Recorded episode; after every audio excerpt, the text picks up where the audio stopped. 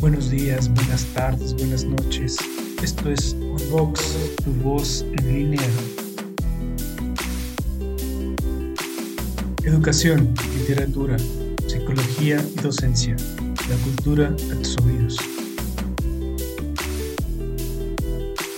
Toda opinión aquí emitida es responsabilidad de quien la hace. Escucha y participa. Hola, ¿qué tal? Bienvenidos sean todos ustedes a Unbox, tu voz en línea, un proyecto personal que nació por el interés de ampliar el horizonte cultural. Con este programa damos continuación a los temas de difusión literaria. Doy gracias a quienes en este momento me escuchan, comparten el programa, se inscriben al canal de YouTube y participan haciendo algunos comentarios ahí.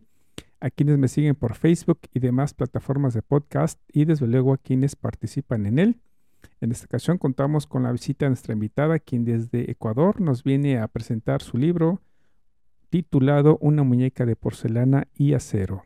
Soy Cecial Cibiades y en esta ocasión damos voz a nuestra querida invitada, Saidubis Blanco Neira. Bienvenida hasta tu casa de Unbox, tu voz en línea. ¿Cómo estás? Hola, ¿qué tal? Mucho gusto de estar acá. Es un placer para mí estar en tu programa y de verdad muchísimas gracias por invitarme. De verdad, gracias. Yo encantado de tenerte. Fíjate que ya te la debía. Habíamos planeado desde hace muchos meses llevar a cabo esta entrevista, ¿verdad? No hemos podido coincidir, correcto. Sí, pero gracias a Dios, mira, ya estamos por acá. bueno, pues eh, sean todos bienvenidos. Permítame presentar a nuestra querida escritora. Brevemente, para dar inicio a nuestro programa. Saidubis Blanco Neira es una escritora de novelas y poesía de origen venezolano que en la actualidad radica en Ecuador. Ella, aunque desde niña sufre de una discapacidad motriz del más del 90% que le ha imposibilitado caminar y que como consecuencia de esto ha estado en una silla de ruedas toda su vida, sus ganas de superarse a sí misma es de todos los días. Posee unas poderosas alas que a diario le impulsan a emprender un alto vuelo hacia la superación personal con el objetivo de entregar lo mejor de sí misma en cada trabajo que presenta a sus amados lectores. Saidovis empezó su carrera literaria el 28 de febrero del 2022 cuando publicó su primera novela de género romance histórico titulada ¿Es posible recuperar una joya perdida? la cual la encuentran en Amazon en el formato ebook y tapa blanda, así como en otras plataformas como dream.com de manera online. El 25 de noviembre, Saidubis también publicó a través de Amazon un libro de relatos y cuentos titulado El Renacimiento del Poderoso Fénix y el 27 de noviembre del 2022 publicó su nueva novela titulada Una muñeca de porcelana y acero, novela de la cual vamos a hablar hoy. El 11 de agosto también publicó un poemario de 51 poesías salidas del alma titulado Océano del Corazón, un lugar donde se desnudan tus sentimientos y el 13 de octubre del mismo año publicó el segundo libro de poesía titulado El tintero del alma, cuando el corazón también escribe. Saidubis Blanco Neira tiene contemplado muchos proyectos más, entre los que se incluyen la publicación futura de varias novelas interesantes y de pomarios inolvidables, que espero nos cuente de ello casi al final de este programa. Pues bienvenida, mi querida Saidubis, a este tu canal de Unbox muy prolífica, ¿eh? Hay muchos proyectos que ojalá y nos visites para contar, para contarnos de ellos. Sí, bueno. Esperemos que nos dé tiempo, de verdad. Oye, este, vamos a empezar con algo sencillo. ¿Qué edad tenías cuando comenzaste a escribir? Porque veo que publicaste todos tus textos en ese mismo año, el 2022, pero esto me hace pensar, una, que ya tenías, digamos así, un borrador o, es todo, absolutamente todo lo escribiste en este mismo año? ¿Cómo fue todo esto? Bueno, te cuento.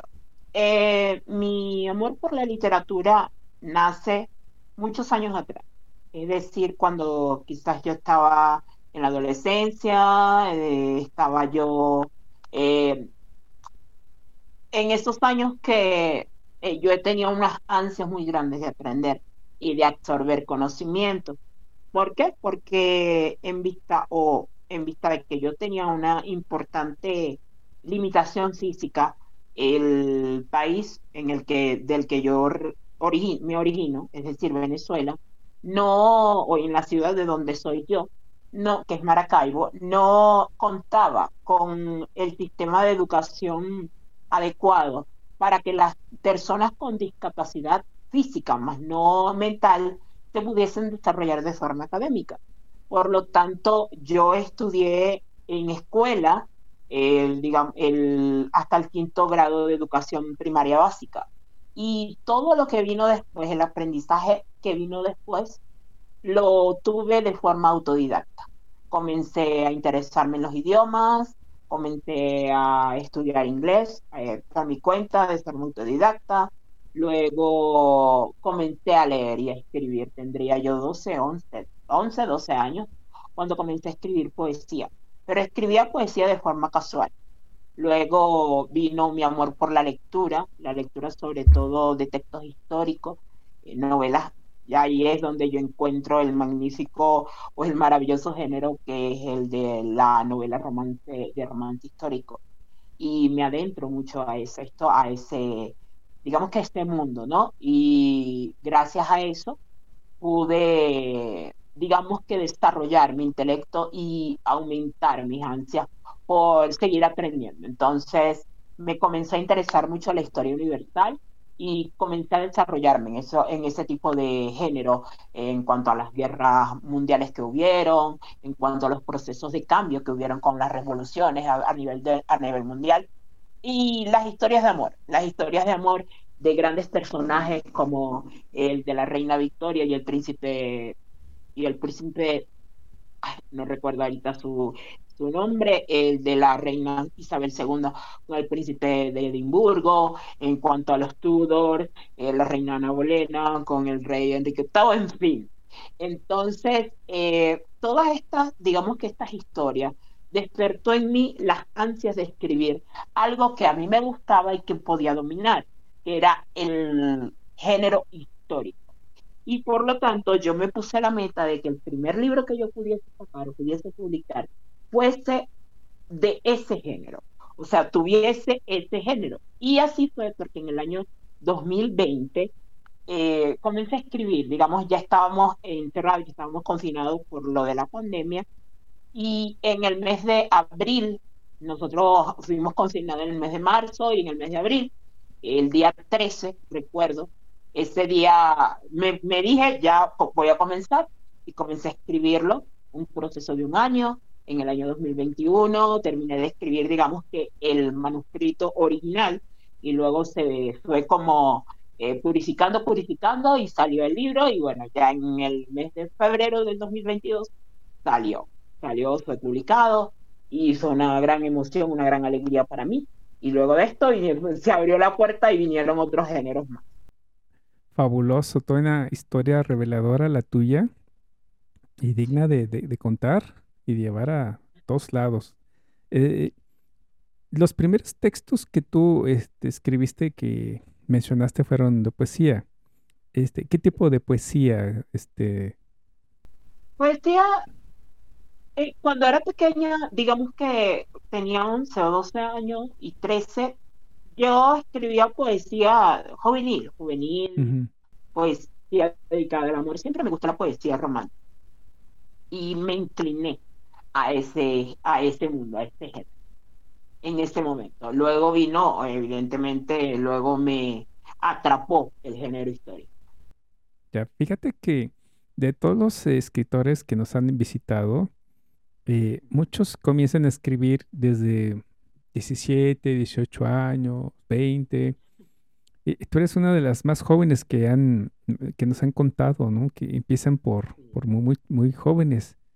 Y eso es loable, ¿no? Porque a esa edad, pues, este, pues uno está pensando en otras cosas. Me acuerdo de un chico que nos visitó, el que empezó también desde muy chico, 9, 10 años, él ya, ya, ya trabajaba, ¿no? Yo creo que eso ya lo traen en, en la sangre, ¿no? ¿Qué te parece? ¿Qué opinas?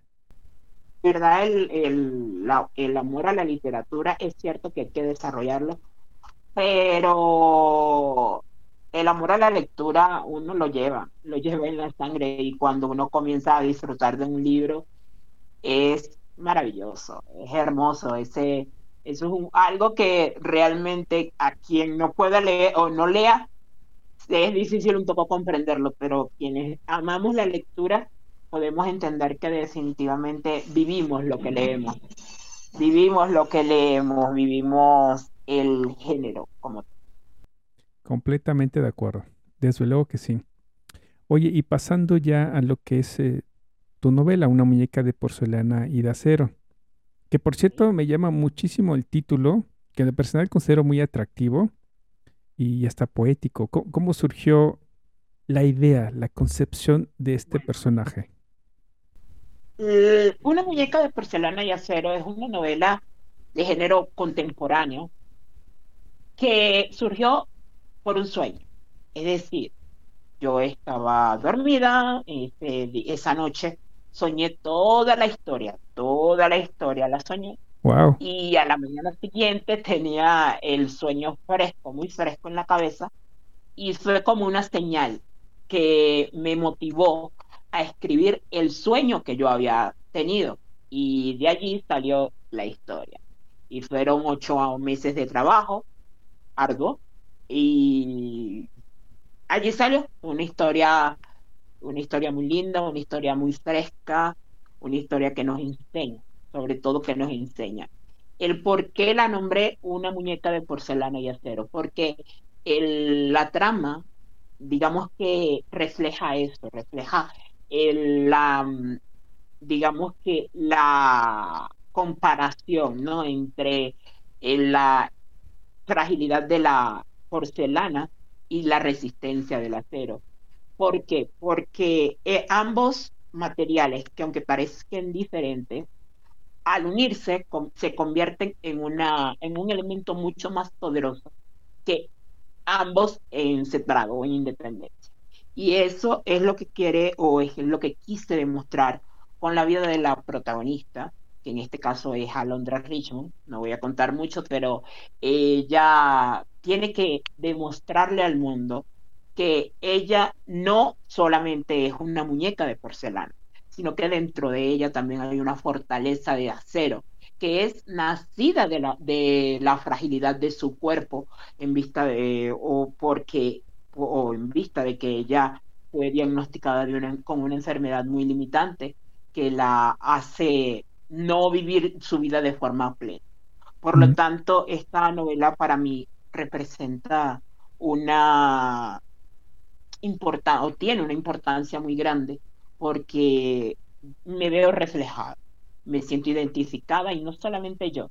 Yo sé que cuando hay muchos que la han leído y que muchos que la, leerán, se sentirán identificados con esta historia porque refleja la realidad de mucha gente o de muchas personas que se sienten prisioneros en su propia enfermedad o en su propia limitación y no saben cómo salir adelante. Pero esta historia refleja el hecho de que sin importar la enfermedad que tengamos o el padecimiento que tengamos, nosotros tenemos una luz propia que debemos hacerla brillar de una forma esplendorosa, de una forma única. Por lo tanto, este libro para mí representa eso, representa una vida, representa una oda para todos aquellos muñecos y muñecas de porcelana alrededor del mundo que no saben cómo hacer que se les vea como unas personas productivas, como unas personas eh, iguales a quienes no tengan ningún tipo de padecimiento. Entonces, realmente sé que esta historia toca, ha tocado corazones y tocará corazones.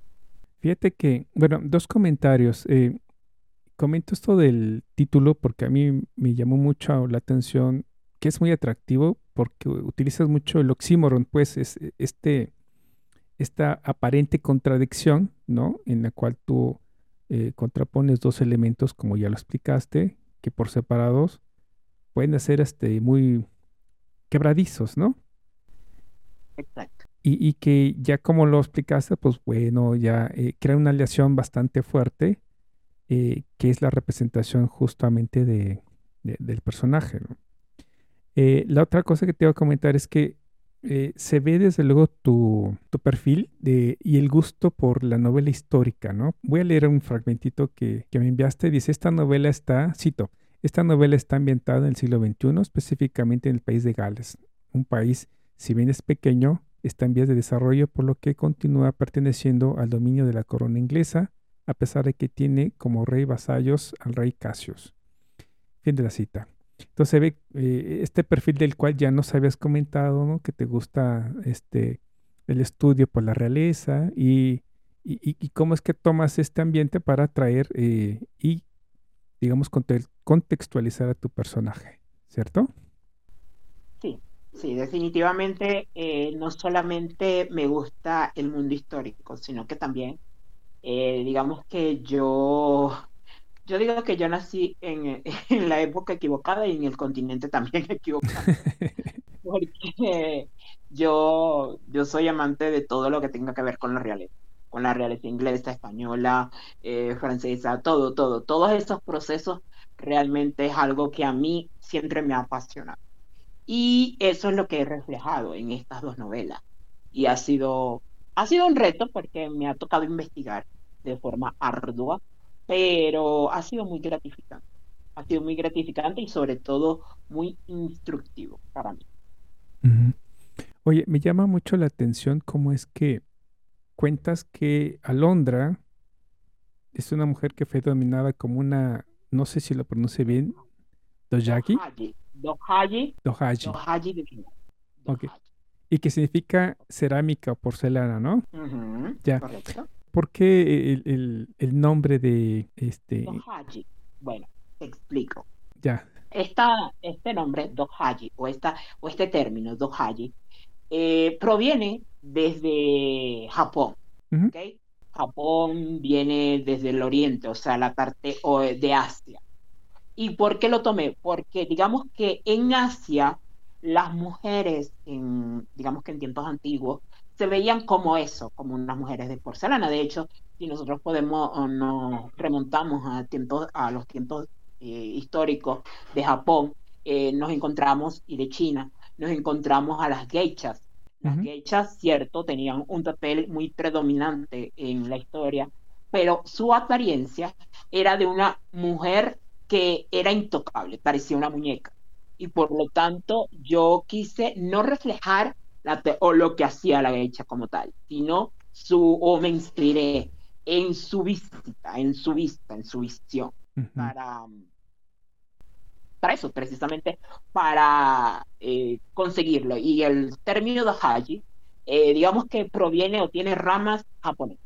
Entonces las traje hacia el mundo europeo y las denominé, es una, es una denominación, más que un término, es una denominación que aquella que se le denomine Dohaji de Palacio es porque tiene una enfermedad que le impide casarse, que le impide tener hijos, porque tiene una enfermedad que la limita y que no le permite llevar una vida, digamos que lo que llama la gente normal.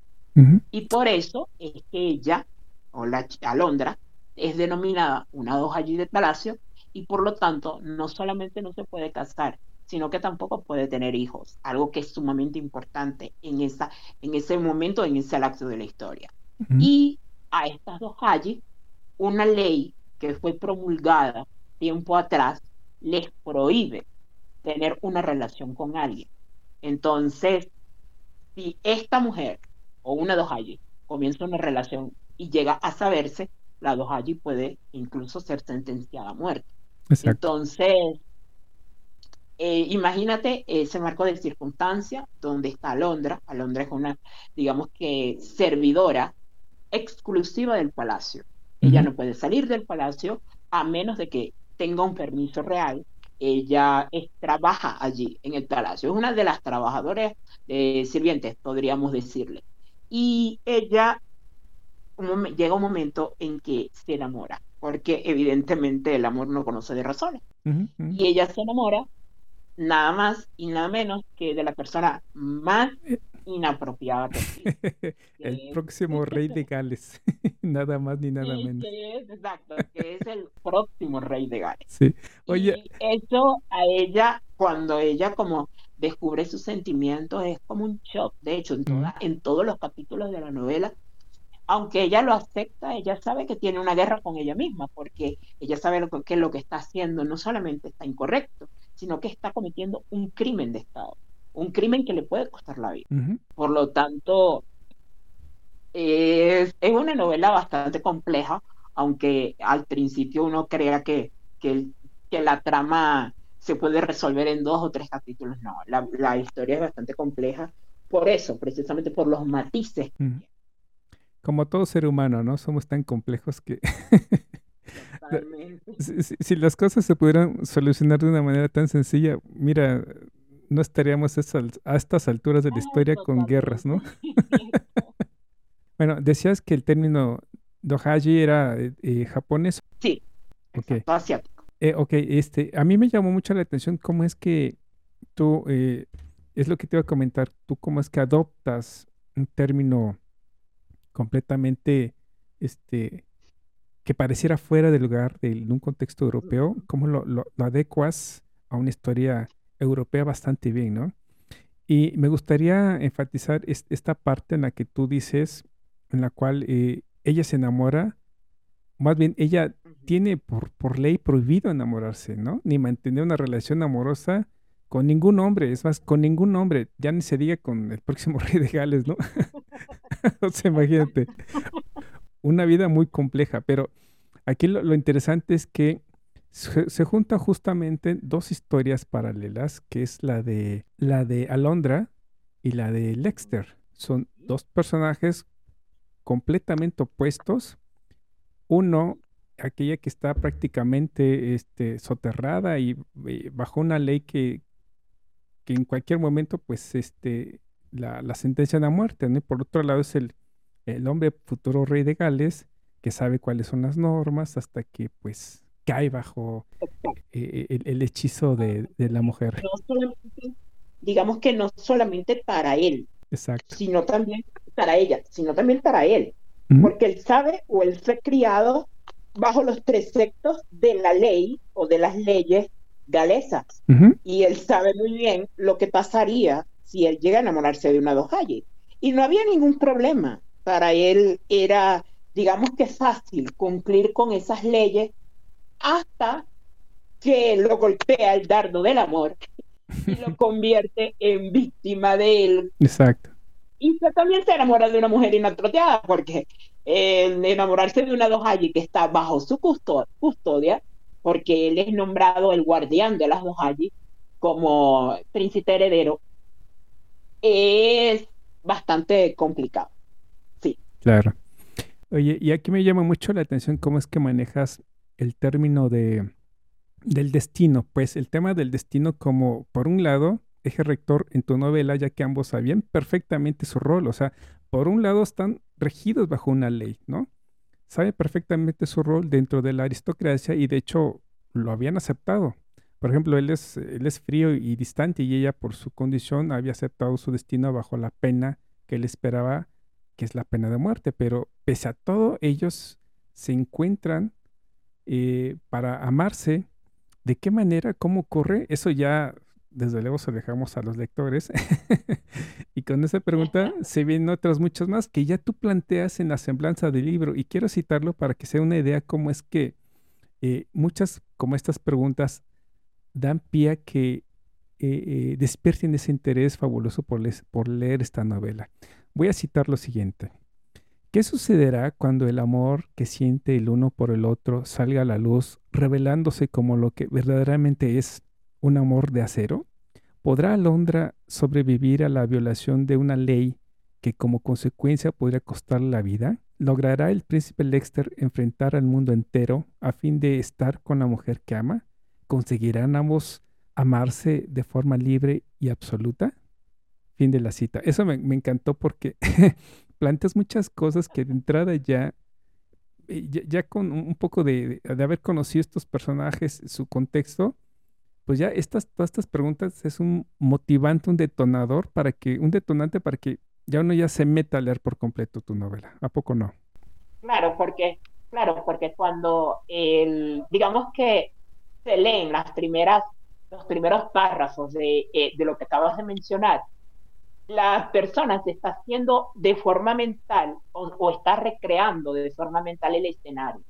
está viendo a la chica, está viendo al hombre. O sea, realmente la historia es atrapante. Por eso es que te digo, la, historia es atrayente desde el principio hasta el final, porque nos ayuda a, o, o mejor dicho, nos permite darnos o nos permite viajar hacia un mundo diferente, hacia unas maneras de, de adecuarse o de actuar de forma distinta. Y por lo tanto yo considero de que las primeras las primeras páginas de la, de la historia ya te van digamos que calentando ese gusanito de quiero saber qué ocurre y lo logras eh lo logras. Oye gracias, por, por otro lado este yo eh, veo mucho esa pese a que los personajes saben que van en contra desde el principio, remando contra, contra todo, tú resaltas esa, esa cualidad de los seres humanos, en este caso los personajes, de enfrentarse a ese destino, ¿no? De rebelarse para superarse a sí mismos y demostrarse que vale la pena luchar para encontrar la felicidad y el amor, desde luego, ¿no? si, te, das cuenta, ese, ese es el trabajo de todos los seres humanos. Luchar aunque todo el mundo esté en contra. Luchar aunque nadie crea en ti, y eso podríamos aplicarlo en todos los aspectos, en el aspecto laboral, en el aspecto mental, en el aspecto de familia, en el aspecto de, amigos.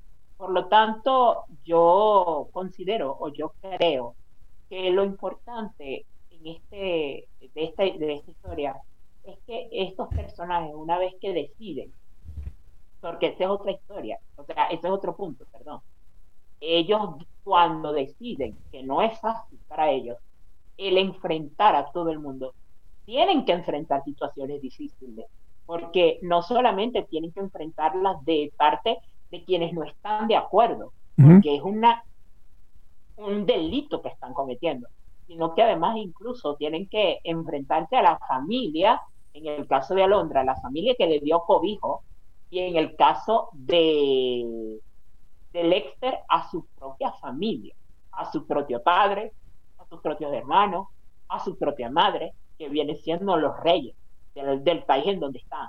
Y tienen que enfrentarse a un posible destierro también. Entonces, no solamente son fuertes consecuencias para ella, como dos allí de palacio, sino también para él, como futuro rey de Gales. Y fíjate que me haces pensar mucho en que con esta novela no solo reivindicas a la mujer que como, como, como centro de la historia, en un momento histórico pues compleja y difícil, sino a todas las personas que pasan por situaciones eh, complejas, ¿no? Difíciles, como el, próximo Lex eh, Browser, eh, Brower. que finalmente pues es él también se reivindica porque su situación compleja, ¿no? Está violando una ley y, sabe lo que le espera, ¿no? Entonces, eh, el, tema eh, es, complejo ya, ya, pero tú reivindicas eh, al amor, ¿no? Que, lo salva todo en este... no este solo eso, no solo eso, sino que creo, digamos que esta historia tiene, tiene todo, tiene un poco de ciencia ficción, tiene un poco de ficción obviamente, tiene todo, porque el Lexter incluso llega, Lexter es un personaje bastante diferente, ¿no? Al típico eh, príncipe azul de los cuentos de Disney. No, él tiene que tomar decisiones bastante fuertes, bastante importantes, como por ejemplo hacer valer una ley u otra ley que había estado, digamos que en suspensión durante muchos siglos y que por defender el amor de Alondra, él tiene que tomar o algo así, o comenzar a acariciar la idea de ponerla a función, que es la ley de, eh, de tener dos esposas.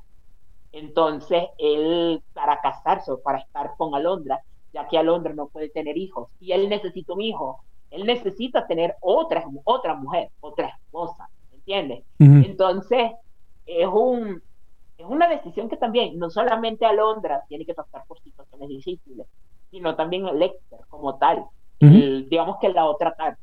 aunque él no está violando, o sí, sí está violando, pero a él no lo van a matar, como en el caso de Alondra, al violar la ley, él sí tiene que pasar por una situación muy complicada y tiene que tomar decisiones muy fuertes.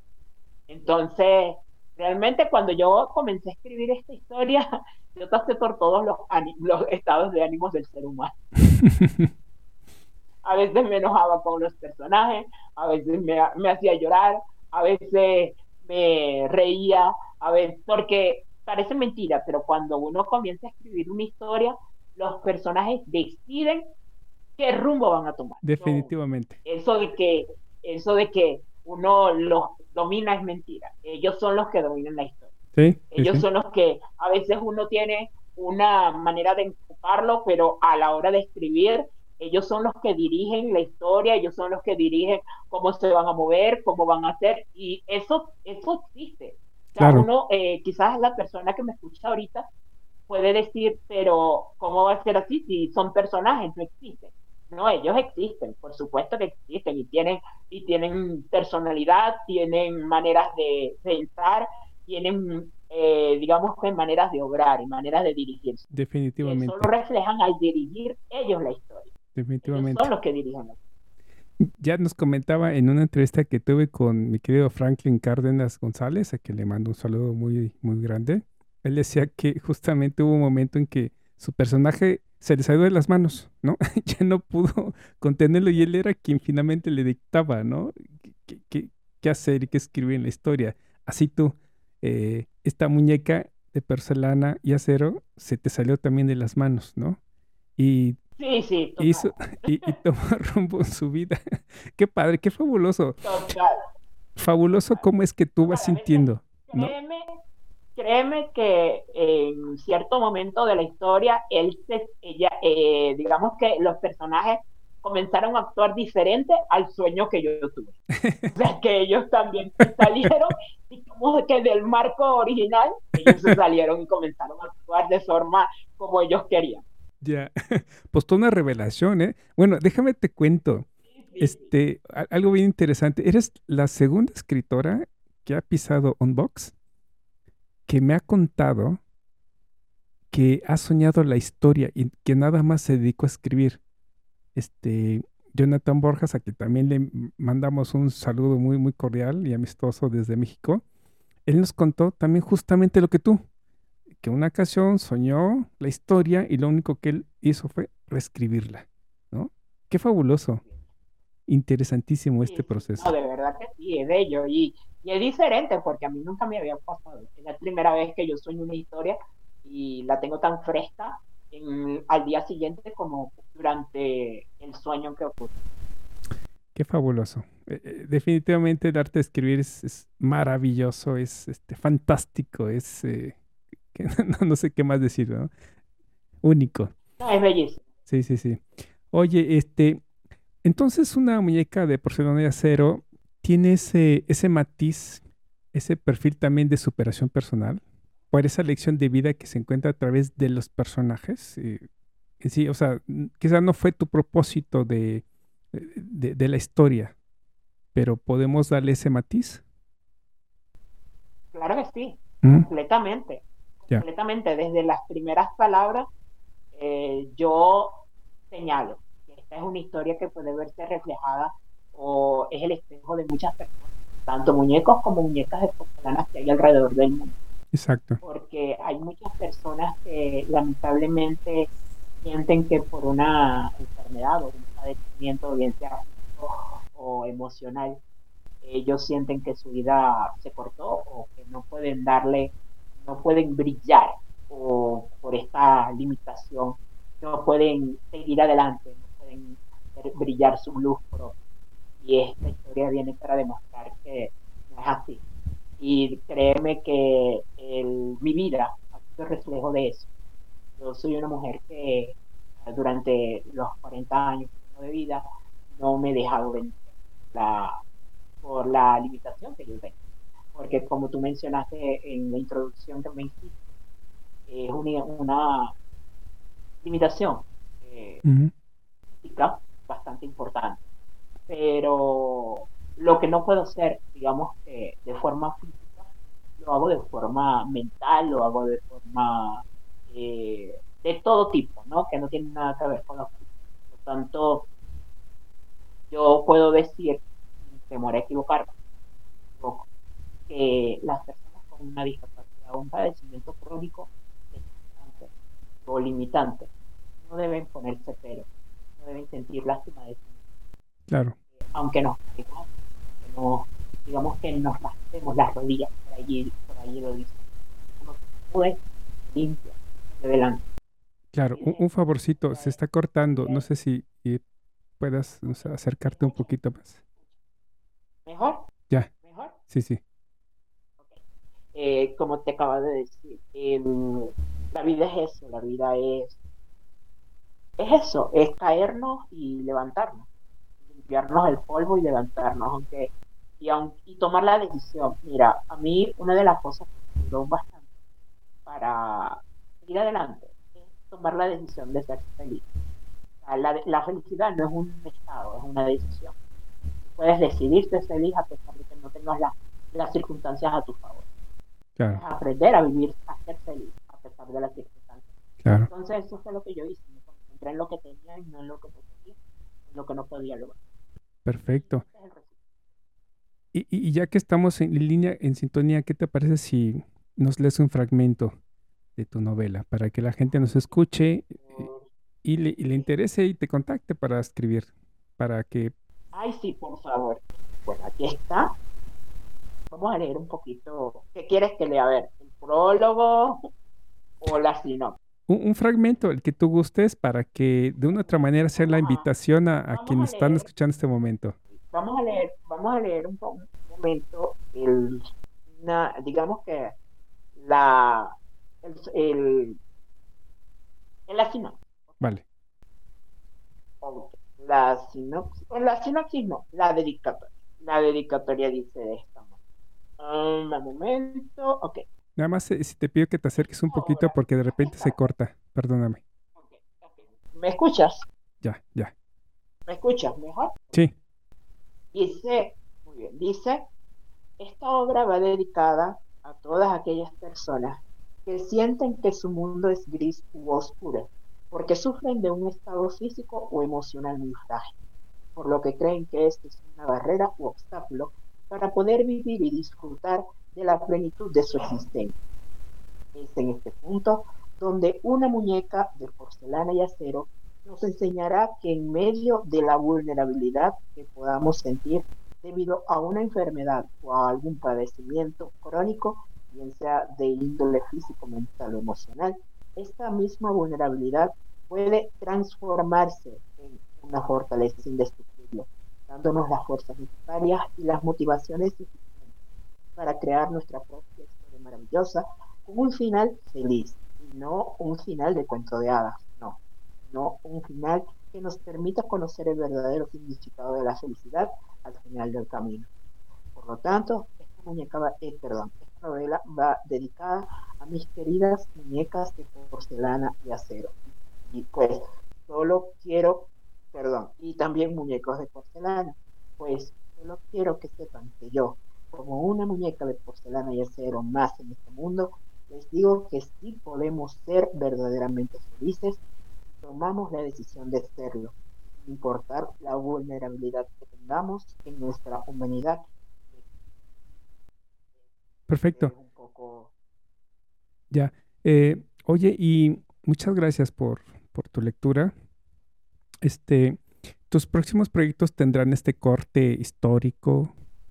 Bueno, te cuento. Sí, por favor. todo, puedo decirte que esta historia una muñeca de porcelana y acero puede encontrarse en Amazon en formato tapa blanda, tapa dura y formato electrónico.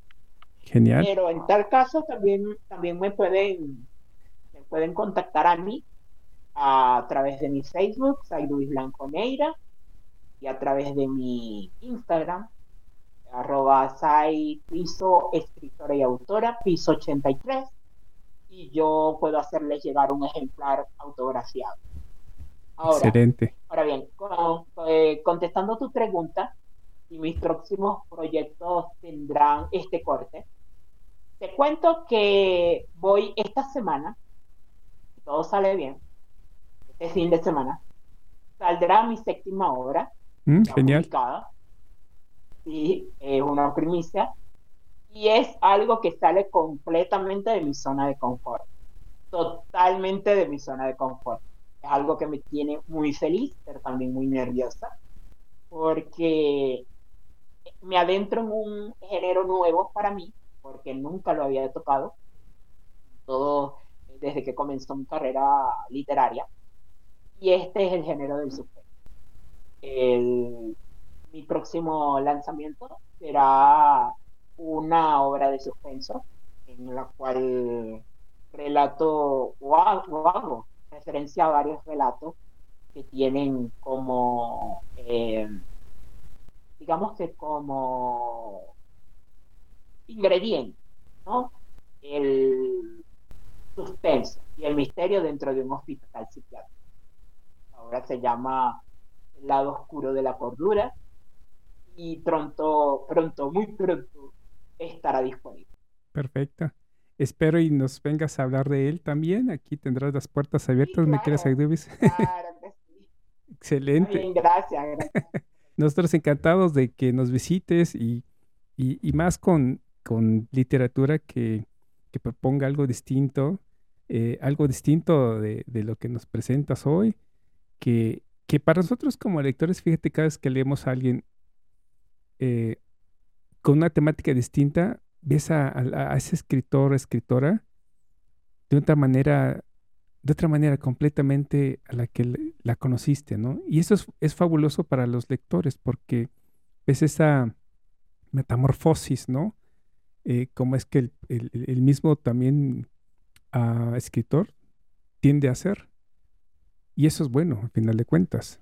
Esto es un reto. Sí, es un reto. Es un reto para mí. Y fue genial. Felicidades. Mucho, me, me encantado y... Enhorabuena, mi querida Saidubis. Oye, para ir, para ir cerrando esta preciosa charla, ¿qué te gustaría decirles al público mexicano que te escucha en estos momentos? Bueno, mi querido México, y México lindo y querido, como dice la canción, eh, ante todo, muchísimas gracias por la invitación al programa. Verdad estoy muy encantada de que me hayas invitado. Y a todos mis queridos lectores y personas de México, les envío un abrazo muy grande, muy fraterno. Y le, el, el mensaje con el que quiero cerrar es que amen la literatura, amen la lectura, leer es un arte maravilloso, leer nos permite soñar, viajar a lugares que nunca hemos podido ir y nos permite eso, nos permite vivir diferentes vidas en un solo cuerpo. Para mí leer, o para mí, y yo creo que para muchos, eh, para todos los escritores, leer es la retroalimentación que nuestra alma necesita para poder también seguir expulsando las letras de nuestro corazón. Desde luego. Entonces, eh, ese es mi consejo y sobre todo eh, mis palabras también van dirigidas a aquellas que están o se sienten como, una, como muñecos de porcelana. Siempre recuerden que dentro de ustedes hay una fuerza, una fuerza indestructible. Nunca sientan lástima de sí Exploren todos, en todos los campos que ustedes quieran desarrollarse y háganlo. Sean valientes sean valientes, nunca se den por vencidos y nunca digan yo no puedo. Saquen esa, esa de su mente, porque cuando uno dice yo no puedo, el cuerpo y el, el interior se lo cree. La palabra tiene poder. Efectivamente. debemos siempre decir, no, yo no puedo, sino yo voy a alcanzar, yo voy a lograr. Y ponerse, ponerse metas y alcanzarlas y trabajar. Porque de esa manera vamos a demostrar que todos los seres humanos somos únicos y somos personas maravillosas y valiosas. Definitivamente. a la de Dios y a la vista de todos. Entonces nunca dejemos de brillar. Nunca permitamos que las limitaciones se conviertan en una barrera. Tenemos que la peor limitación es nuestra mente. Nunca permitamos que esta discapacidad tome control de nosotros.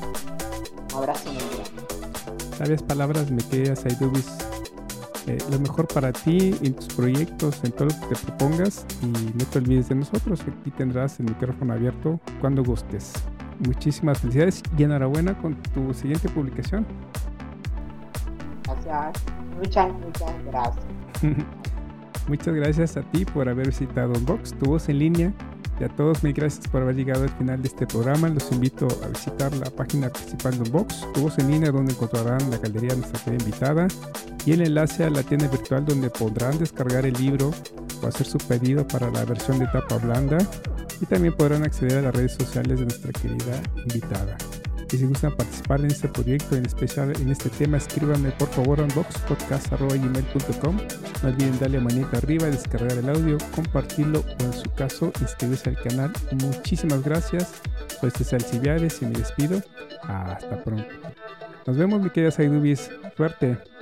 Un abrazo grande, gracias. Hasta pronto.